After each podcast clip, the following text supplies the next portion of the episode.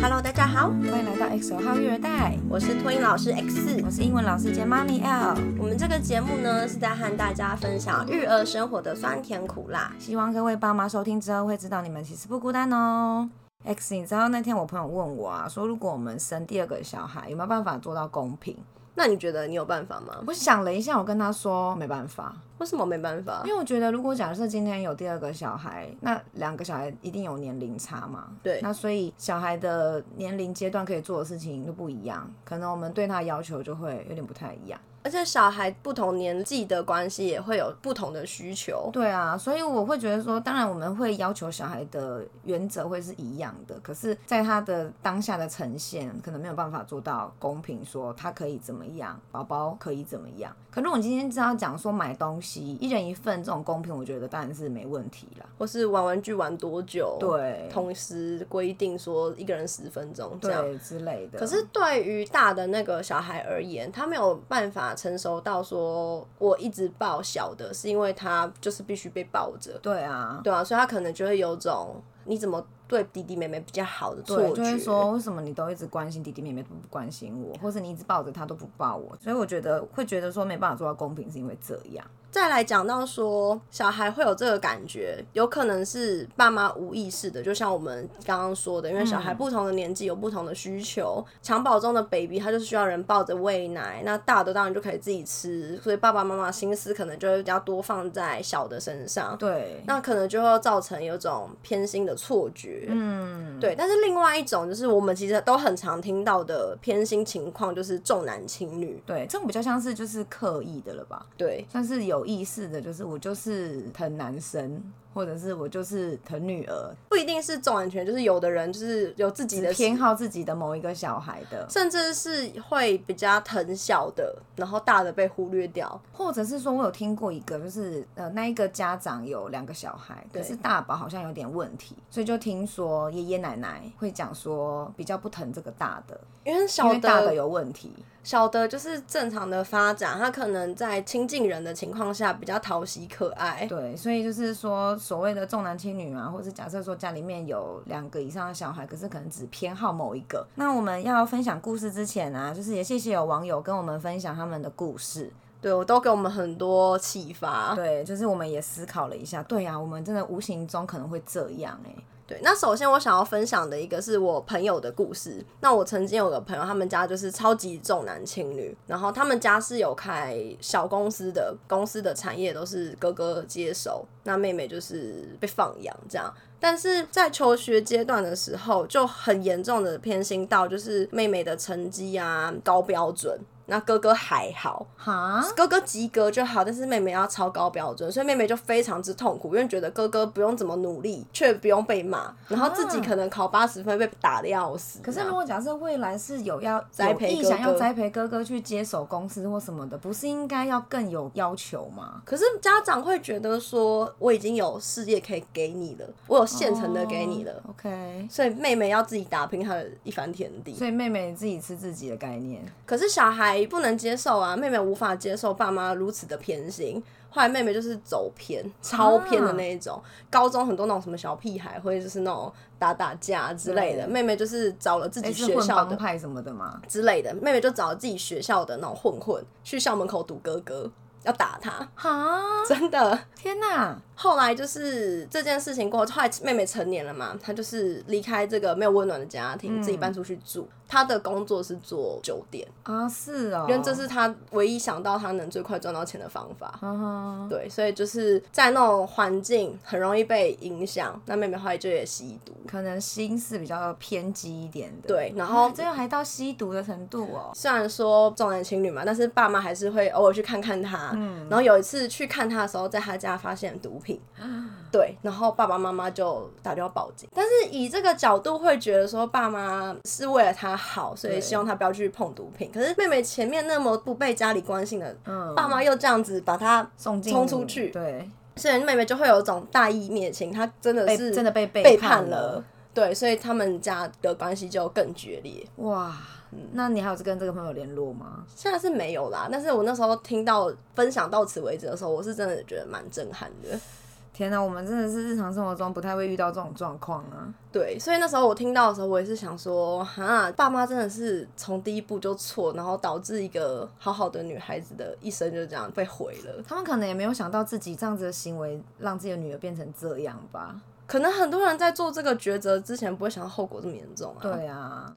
所以我那时候听到这个故事，有一种希望之后自己不要变成就是这种爸妈嘛，这种爸妈，然后或者是在对于人生选择上的时候，可以多思考再做决定。哇，那我们分享另外一个重男轻女，相对比较没那么杀伤力的。我老公说他们家就是也是重男轻女，对，然后他曾经有过就是男生的红包比女生多一倍，有一包里面的钱。 欸可是我们在收集故事之前，他从来没跟我讲过这个、欸，所以你我就听到想这里说吓哈到，什么？还有这种，现在好像没有了啦，现在没有，可但能是是小小时时候候可能有。然后另外一个算是重男轻女吧，当初我妹妹出生的时候啊，就有在讲说要不要去算命，算名字。嗯，对，因为有些长辈不是会去比较算迷名字信一点对，然后我我其实我觉得我们这一代可能都还好，没有想算，虽然说我们那时候取名字的时候还是有去翻一下书，比如说搭配生肖啊，有什么样子部首，或是说什么笔画数哦较的适字会合比较好或什么的，我们还是有去翻。总之呢，当时就是从阿公那边听到说有询问说要不要去算名字，对，阿公给的答案是说不用算啦，反正女生没关系啦。干嘛讲后面那一句 啦？可是因为这是被转述的，所以到底阿公是不是真的这样说，这不知道。嗯哦，对，，因为是我老公的爸爸，就是我公公问，然后对转述出来的。那那个真实性为何不晓得？有可能是真，有可能是被加油添醋，不知道。哦对，那反正我是觉得说啊，没关系啦，没算就也好就就没算啦。反正你们不想算，算了，反而你们不喜欢才麻烦。对，啊，而且我们两个的名字也没算过啊，也是爸爸妈妈自己取的啊、开心哦我取们还不是健康长大到现在。真的，对啊，所以真的是有需要这么迷信到这程度，就见仁见智啦。像我听过另外一个是我朋友他们家是男生爸妈有买房子，女生就没有，哦，对，男生名下有我觉得传统好像都这样哎、就像以前就是也有听妈妈讲说，外公外婆可能过世之后，啊，男生拿地男女生拿现金，对啊，然后我们我们家还有别的故事啊，这就不多说了。反正就是也是事情发生之后才知道，哈，原来平常表面看起来很和乐，但是扯到钱真的发生事情扯到钱，那就是、嗯另外一回事，真的。所以重男轻女这部分呢、有一些观念可能还是根深蒂固在某些人的心中，所以大家就只能尽量的不要那么的重男轻女。因为不管是男生女生都好啊，而且真的现在还是有觉得说女生其实还是比较贴心啊。我自己也觉得女生比较贴心啦。我在带小孩的感受上，可是如果你要这样说，我现在觉得那些小男生反而很爱哭欸诶、真的吗？遇到哎一点好像点是事情就哭，然后也不知道到底是为什嗯么。而且我现在有遇到一个很很妙的情况，是我在上课的时候，嗯班上的小朋友男女生的比例啊很悬殊哎、他很悬殊，男生比女生是二比一。比如说我这个班上有十二个小朋友，有八个男生，可是只有四个女生。啊，是哦、对，我的比例很悬殊，不知道为什么，不知道是我这区域性的关系，还是是刚好这个分校收到都是男生居多。啊，我的班上很久都是女校、欸，真的对啊，很久偶尔才一个男生这样，真的吗万红丛中一点绿这样，是哦，但是那一点绿永远都是最爱哭的，哭最久的那一个。我觉得从以前是补习班的，到现在就是也是遇到小男生也很爱哭的啊、那你要说现在是幼儿园就大家都爱哭，你要这样说可以，因为可能男生女生的需求可能不一样，或者是说发展可能也不太一样，所以他们可能表达的方式就是用哭的，或是对呃闹脾气的方式。可如果是说我以前在补习班看到有些国小的男生，然后一点点事情就哭，然后我也会觉得现在发生什么事就那一点点事情发生什么事？比如说他就是功课没做完，或是没写哦然后呢，或是没带，就是有一件缺的东西嘛，然后被老师念了一下，或是说要留下来完成，或是说字太丑要擦掉重写，就哭了就。会落泪。不是说那种嚎啕大哭啦，可是就是会默落默哦开始泪哭，对，然后就会觉得发生什么事啊，只是重写一下功课，或是你没带功课，你就想办法来补交就好了嘛，你哭什么？然后不知道人可能还以为说老师在欺负学生，还是老师在打小孩之类的。啊，是哦，这还蛮可以探讨的欸。对啊，就不晓得大家有没有遇过，就是男生比女生还爱哭的。对，如果大家有觉得感同身受的话，欢迎欢跟我迎们在分我享。们的 Instagram 或是 Facebook 留言，告诉我们你有遇过这种事情。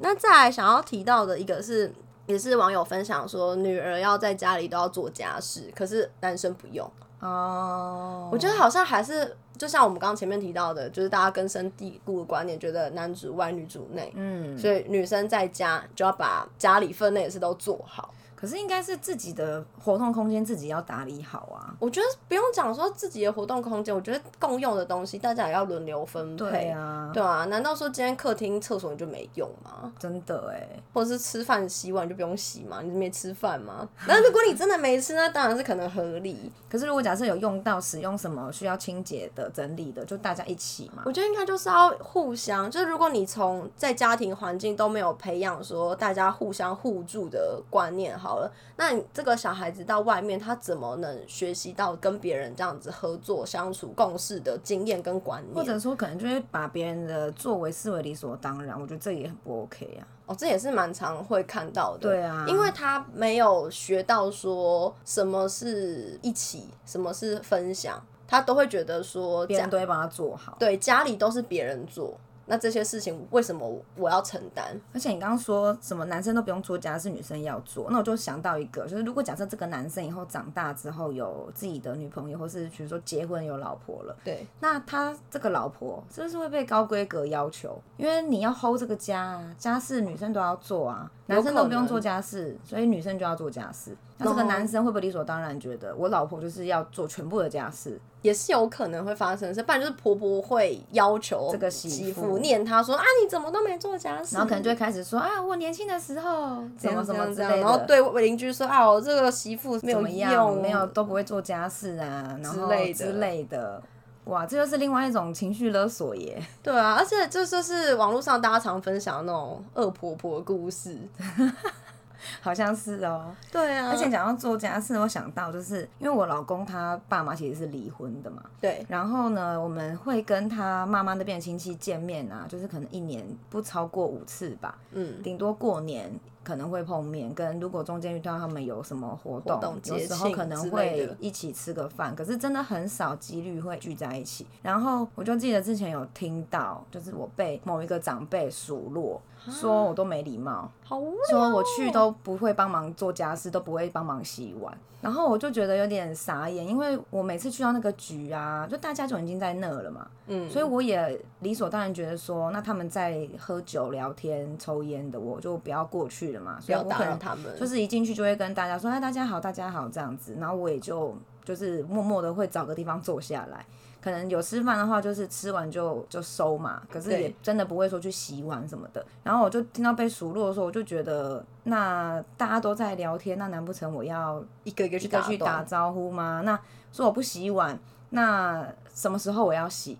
我要等你们全部人吃完才洗吗？还还是怎只么洗我样自己的对，我就觉得真的很妙。我觉得这很尴尬、欸。如果说你打断他们的谈话，他们会不会说啊，怎么那么不会看脸色，没之礼类貌？的我们聊天还打断我们。谁知道呢？然后你洗碗，因为大家都没吃完，你去催说，哎、这个我还要用吗？我先洗起来啊，我就还没吃完，催什么啊？不然你只洗目前可以洗的，哎呀，怎么只洗这些只洗自己用的，自私，哇，这个很难呢、这很难呢、做什么事都要被写。对啊，所以我干脆就是吃完我就整齐的放在旁边，然后就去客厅找个地方坐下来。哎、我觉得这样都算了。我觉得最最最讨厌的是啊，你放着，你不要洗，你不要洗，然后转身你真的放着了，他啊，怎么那么不会看脸色，叫你不要洗，还真的不 洗。到人生很难欸、底想怎样？你叫我不要洗，我是在读心术哦。其实你在讲反话，我怎么知道？欸那不然有听过一种是你真的洗了，结果还嫌你洗不干净。 你知道网络上这我还没遇过。网络上有看过人家分享啦，就不是自己的经验，就是有可能有人就是说洗就还被嫌洗不干净，然后那个人可能就是说那这一次这样子，然后他他下一次就是故意不小心溜去把碗打破，然后呢就会被说啊好了好了可以了可以了，不用帮忙了，你去休息吧，因为怕你再把他的弄东西坏，弄坏。对，所以我觉得真是各可种他弄坏之后不会要被那个咬耳朵说，哎呀，怎么那么笨手笨脚，洗个碗会打破。对啊，所以这个人生好难。 我想会咸的就是会咸，对，不会咸的就是就是不会嫌。对啊，所以你与其花时间去讨好那些怎么样都要说上两句的人，你不如就是做自己就好了。，对， 因为你做什么都会被讲。真的哎，那我们想要再提到说，刚刚讲老大老二被偏心的差别，嗯，那我们自己的故事是姐姐有补习，我没有。然后对我来说，这是一个很不公平的事情是，因为我曾经想要补理化，因为我真的听不懂。可是那时候爸爸就很坚决地说啊，就是你上课没认真听啊，你不能去补啊，什么什么的。然后我就会觉得说奇怪，为什么姐姐什么都可以学，然后我什么都没有？可是对啊我也没有说学很多啊。可是在我的视角里，就是你学的比我多嘛，对因为我是对啊零。对我学了两呃一两样，小时候学过珠心算，刚刚有上过峨眉嘛，对然后国中高中的时候也有去补习过，对啊可，是高中我那个补习真的是必须得耶，因为我真的听不太懂。我高一的数学老师真的是太可怕了，你知道上数学课哦怎么上吗？怎么上？念课文。数学课本拿起来念，为什么？一题一题念题目，然后说好就这样算，哈？就这样。所以什么意思啊？为什么不是要教公式怎么用吗？对，所以他就是说就是这样，他真的是他就数是学念老师课吗文，然啊后就是这样。然后我高一真的听不懂，然后我就是刚开始是我有同学很好心还教教你我，放学后留下来教我，哦，人好好哦。，对，然后只是后来就是觉得不能再这样下去了，所以就是有去补补习哦习。对，然后还好我后来高二换老师之后，老师教的不错，才停止了补习这件事情。对，不然我也是千百个不愿意啊！你知道高中要去补习多累啊，平常是就已经啦很累了，然后还要去补习班，根本就是精神折磨。我高中没这问题，因为我念的是高职，所以对我而言这些科目相对简单。其实我数学算是班上前可能五名的好的那种程度，就是我是可以教一堆同学那一种。哦，对，然后我印象很深刻是那时候我旁边邻桌刚好被老师安排了一个精英桌，数学很强的都坐我附近。是哦，对，所以那时候我可能哪几题不会，我觉得前后邻居问一问这样。那时候是要发考卷前的空档，然后我就先问同学说：“哎、上次老师教这一题，然后怎么算？我不会，叫他请我代公式。”他还很热心的教完我之后，就考卷一发下来，我分数比他高。 哇，那人家同学作何感想？他直接翻书说：“我干嘛教你啊？我干嘛教我竞争对手啊？奇怪、 对生气。对啊，然后所以像像还有一个是那个，你有做牙套，我没有啊。对啊，可是还好是我自己觉得我没有这个硬性需求啦，就是因为我牙齿没有乱到你的那个程度。我的真的很乱，我的而且我在门牙的地方啊，这个对啊门面能不做吗？因为我是乱在下排，可是讲话或笑的时候看不到哦就是别人不会知道这边乱，对啊，因为我就一颗卵，而且重点是那时候妈妈还有讲说什么，因为你做啦、没有钱啦，所以没有预算让我去做这个，我就心里想说，算了，反正因为我也很抠，所以我就觉得那钱也不要花在这上面好了。所以就是，如果假设说今天家里有两个小孩，有可能呢，老大被偏心是因为资源都用在老大身上了。 对啊，真的会，那就像现在啊，我们也会想说要不要生第二个小孩啊，可是就会想很多，你知道。因为像我们是在核心生，核心就是比较贵嘛，对然，后我就会想，如果我要再生第二个，因为在核心的经验真的是不错，会希望可以再去核心生。问题是我没有这个钱呢、 太贵，这就对，是纯粹你这要再纯生粹一经济胎，考量。对，对，然后如果说要再生一胎，你又必须每个月固定要花多少支出，光想到这就头皮发麻呀。更何况如果你生了之后，你可能也没有这么多钱可以花 在第二个小孩身上。啊，所以而且万一性别还不一样的话，原本美美的东西还不能继续沿用，对啊你还要多添购一套。对，所以我觉得有可能呢、真的会因为说资源都用在老大身上了，所以老二相对就没有了。就像我还有记得，我小时候都捡的旧衣服穿啊，对因为我们两个年纪差很大，所 以就是你淘汰下来刚好换我穿，对，然后还放个还放个几年才可以用得到嘞。真的可是我们小时候的确有一些东西是一人一套的，衣服这些有吗？有有一些衣服或是外套啊什么的，是一人一件。有吗？我不记得。，有是真的有一人一件，只是比如说大小不一样啊。是哦，对我一直觉得我就是捡的旧衣服穿、欸。当然可能大部分是啦，但是也是有你跟我都有新的啦。我印象中，就是我能拿到新衣服的瞬间，就是过年。因为我们以前真的是比较常过年前会有自装啊。对啊，对啊，所以对就是以前小时候都很期待过年呐、啊。就除此之外，就不会有买新衣服的机会。对，啊，对啊，不然像后现在对自己然后想买就买。所以那个小时候的阴影，现在长大来弥补了。不可知是道哎、我印象很深刻的是另外一个比较能一直买新的东西是鞋子，因为因为你脚会长大啊。。对，所以就是鞋子也不会穿到你的旧鞋，对因为就是你要买新鞋的情况下，可能就是你脚长大，或者你把原本那双穿坏了。对啊、欸可是我印象中我很少把东西用坏、欸，其实我也是啊，对啊就是所以就是因为你都不把东西弄坏，就全部都加注在我身上给我用。讲到这个另外一个点就是，L 小时候是算是被打着长大的嘛，对啊，我有被打，你没有被打哎、对我完全没有被打过。我会因为就是考的比较烂，就会被爸爸揍。然后你完全没有哎、所以你要说我也有不平衡的地方 啊。对啊，所以我们就是一人一样弥补。 对，所以就是可能爸妈真的在对待自己的小孩的，我觉得不同时期的想法跟看法可能又不太一样。嗯，有可能，因为我们年纪差比较大，所以可能爸妈在生了我之后，可能心态已经比较大风大浪可都能心见态也过改了。变了，对，所以才会变成说，相对对老大老二的一些处理方式会不太一样。所以说，爸妈有时候比较难拿捏，说自己有没有在偏心这件事情。再来还有一个很常见的状况就是呢，总是会要大的让小的。然后我们自己的经验就是，以前小时候我们会打闹嘛，或抢玩具，或是对抢玩具，然后可能呢我打你，或是你打我，然后你先哭，我就被揍，对也不管三七二十一，我就是先被打就对了。我还记得我小时候跟你打闹的时候，把你眼睛踢断，对啊，这件事你还记得哦？我还记得啊对，。那时候被打爆了、欸，真的是。 你先哭先赢，然后我整个被打一个超大力的，我痛的气的也不敢吭声，然后我就是好像冲回房间把门关起来之类的，因为太生气了。而且你眼睛没就踢被踢断，然后你还要被修理。对呀、 我好像真的没，事，对真的哎、我弄坏你的东西，我竟然没事。我现在想想也觉得蛮不可思议的。 对，欸所以你说爸妈是不是有偏心？偏心我也有偏心你啦，看状况。对啊，所以这边就是可以提一下说，其实小朋友懂不懂得分享这件事情，是也要看小朋友的发展的。在小朋友还没有发展出懂得分享这件事啊，你硬要他分享，就像在抢劫一样。真的，他会不知道为什么我要分享。对我东西然都后被抢走了，对，他会觉得说这个就是我的，为什么你要拿给别人之后还说这是分享？对，所以爸妈可以注意一下小朋友懂不懂得分享这件事情。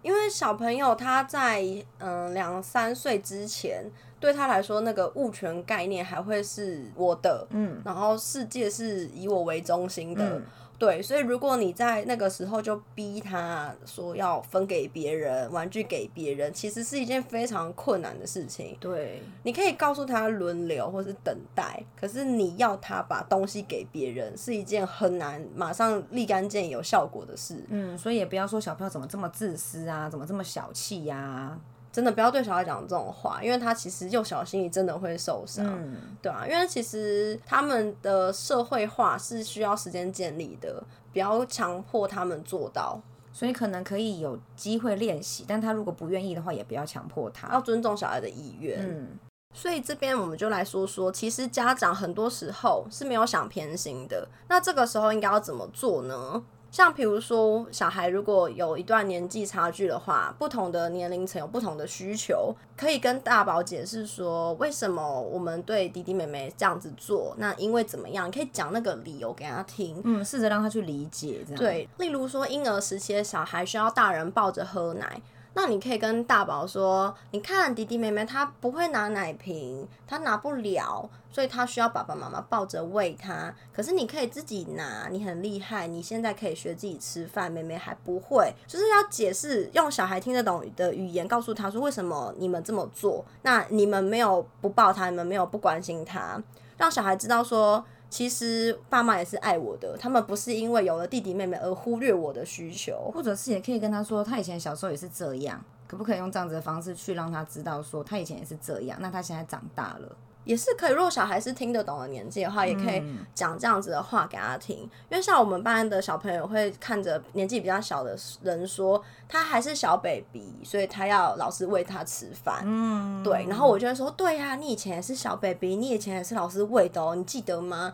然后小孩可能会装懂，说有我记得。那有的可能就就一大脸概应懵，该八成不记得了吧？对，一脸懵，他说嗯。然后我说，因为以前我有喂你，所以现在要轮着喂他。可是你吃饭吃不好的时候，老师也会协助你啊，对不对？他就觉得，哎，好对像耶，是老耶师你这也样有协助我，你有关心我，你的注意不是只有在小的身上。嗯，那有另外一个情况是，大宝可能在得不到大人的关注的情况下，他可能会有退化的行为产生。嗯，那比如说，可能小宝啊都是用手抓食物啊，然后弄得满身满脸都是啊，那可能大宝就会学，他其实原本吃饭吃的很好，突然就是乱吃。那有可能第一个是他觉得小宝的行为很有趣，他在学他他。只是单纯是模仿而已。对，可是有另外一个是，他知道小宝吃的那样乱七八糟，大人会去关心他，嗯，会去协助，所以他想要学着说，我也要你来关心也我。就是说，要希望大人的关注。对，所以爸妈就是要去分辨一下小孩为什么有行为退化，你要去找后面的原因。嗯，对，你要去跟他聊聊说，哎、为什么你要吃这样子吃？他可能会跟你说，因为妹妹都这样吃啊。所以就是说，家长如果看到这种情况，说第一时间先不要骂小孩，对不对可能要用换一种方式去询问他为什么要这样子。用关怀或是好奇的语句去问他说：“哎、你为什么这么吃？哎、你今天怎么了？你怎么没有好好拿汤匙？”就是用关心的角度去让他知道说你没有要骂他，你只是想知道他发生什么事。嗯，那我之前有看过另外一个影片是大宝会去弄哭小宝。那爸爸妈妈就会去看小宝发生什么事，进而发现说，哦，原来都是大宝弄的，然后可能就是会责骂大宝。那为什么大宝会有这种行为呢？其实爸妈可以去反思说，是不是因为每次小宝哭了，你们都会去关心小宝，嗯，那大宝得不到你的关注，他就会觉得说，只要小宝哭，大人就会来看我们，嗯，所以他就会诱导这件事情发生。但是他不知道说他把小宝弄哭这件事情其实是不对的，他只是想要大人去注意他，对，因为来注意二宝的时候就会注意到他。对，然后进而变成说，因为是我弄哭小宝的，所以你们就会来看我，你们的关注就放在我身上，不管是骂我还是打我，哦，对，这是他错误寻求关注的一个方式，因为他不知道我要怎么做，我才可以获得你们的关心。嗯，那他从你们的行为模式中发现，只要小的哭了，你们就会出现。嗯，对啊，所以如果说爸爸妈妈发现说，为什么今天哥哥姐姐一直在欺负小的，你们可以去回想说最近发生过什么事情，那他是不是在你们大人的行为中学习到了什么模式，可以去调整看看说，其实他如果在正常的情况下有得到你们的关注，也许这个情况就会好转。嗯，像我工作的幼儿园也有呃两个小班的小朋友，家里面都有新成员，嗯，因为刚好呃两个小 baby 出生的时间差不多，那这两个小孩一个是女生，一个是男生。那女生这一个她是妹妹出生，听老师说就是她在妈妈怀孕期间，其实她就是一个每天都是开开心心来上学的。妈妈怀孕的时候，在月子中心的时候，她都也还很开心。对可是小朋友回到家之后，这个小班这个小女生开始每天上学都不开心了。啊，为什么？可是当然我，我的角度我比较难去知知道道细节，对我也是听老师转述，就是说不定有可能就是真的家里面因为有新成员的关系，所以或许爸妈的关注都在小的的身上上，所以可能大的就是没有被注意到，他就是会觉得没有被关心或是什么的，就会相对比较不开心。哦，对，然后另外这个小男生，他的状况我觉得比较难去厘清，到底是不是因为家里有新成员，因为他这个新成员是第三个小孩，所以他的下面已经有一个妹妹，然后再等于再来一个新成员是一个弟弟，对，然后这个小男生是我之前呃上课跟他互动的时候，就觉得他也是一个蛮天真可爱的一个小男生，嗯，然后他问答什么其实也没有什么问题。可是这个时机很巧的是，在他们家有新成员出现之后，他整个上课的状态就很强，怎么强？因为我的上课时间是在午休之后，嗯所以可以理解还没睡醒嘛。有点懵懵的，对，会懵懵的，可是他的懵的时间已经有点太长了。就我一上课，我的流程可能就是打招呼，然后会唱歌，然后他可能就是呛到，就是他的鞋子跟他的口罩都还没戴好，我一首歌已经唱完了，然我后已经他在打完放空招这样呼了，我也唱完一首歌了，他还没好。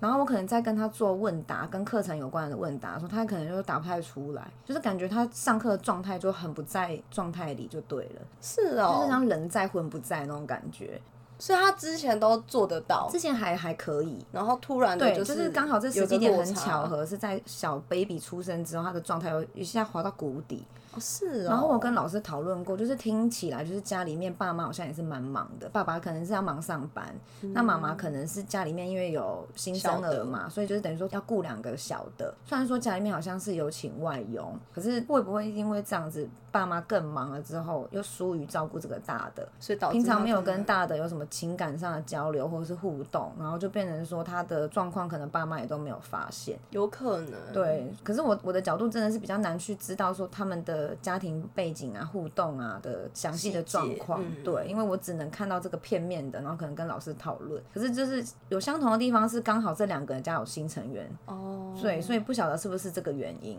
我觉得可能或多或少有一点影响嗯啦，因为其实小朋友的心思都很细腻，你永远不会知道哪一件事情会对他们造成多大的影响。真的哎、对啊，所以爸爸妈妈在呃面临有两个甚至是更多小孩的时候，有时候真的要多留意说小孩他们有一些行为上的变化是什么原因造成的，就是慢慢的问，秉持着用关怀和好奇的方式去问小孩发生了什么事。让小孩知道说爸爸妈妈也有关心他，也有去同理他发生的事情。嗯，然后尽量要有耐心一点，对，因为假设说真的有什么事情导致他的心境上的变化，可能不是问一句话就能问出来了。对啊，因为有时候小孩真的也说不出所以然。嗯，对，那如果说你引导的方式不对，可能你问不到真正的那个原因。原因对，因为可能你问说爸爸妈妈都抱妹妹，你也难过吗？不见得是难过啊，他可能只是也想你抱他。嗯，对，所以问的时候要多问一点问题。多给几个选项这样子。对，因为你如果同时问他说爸爸妈妈都抱妹妹，你难过吗？你想也被抱吗？就是你一口气塞太多资讯，他可能也会不知道怎么回答你。对你可能就先问他，那如果他难过有答，不管是是或否，那你可能再接着问说你也想要爸爸妈妈抱你吗？就是你就一个一个慢慢的问。然后让他想一想，如果他想不出来没关系，你就可以再换说，那如果是这样子，你觉得可以吗？或是你给他一些选择，你想要爸爸妈妈怎么做呢？就是慢慢的引导，慢慢的让他说出他心里想要的那个东西，也许就可以改善他觉得被忽略的那个情况。嗯，以上就是今天的节目内容，喜欢的话欢迎订阅及分享，也可以到 Instagram 跟 Facebook 来找我们聊天哦。谢谢大家，拜拜拜。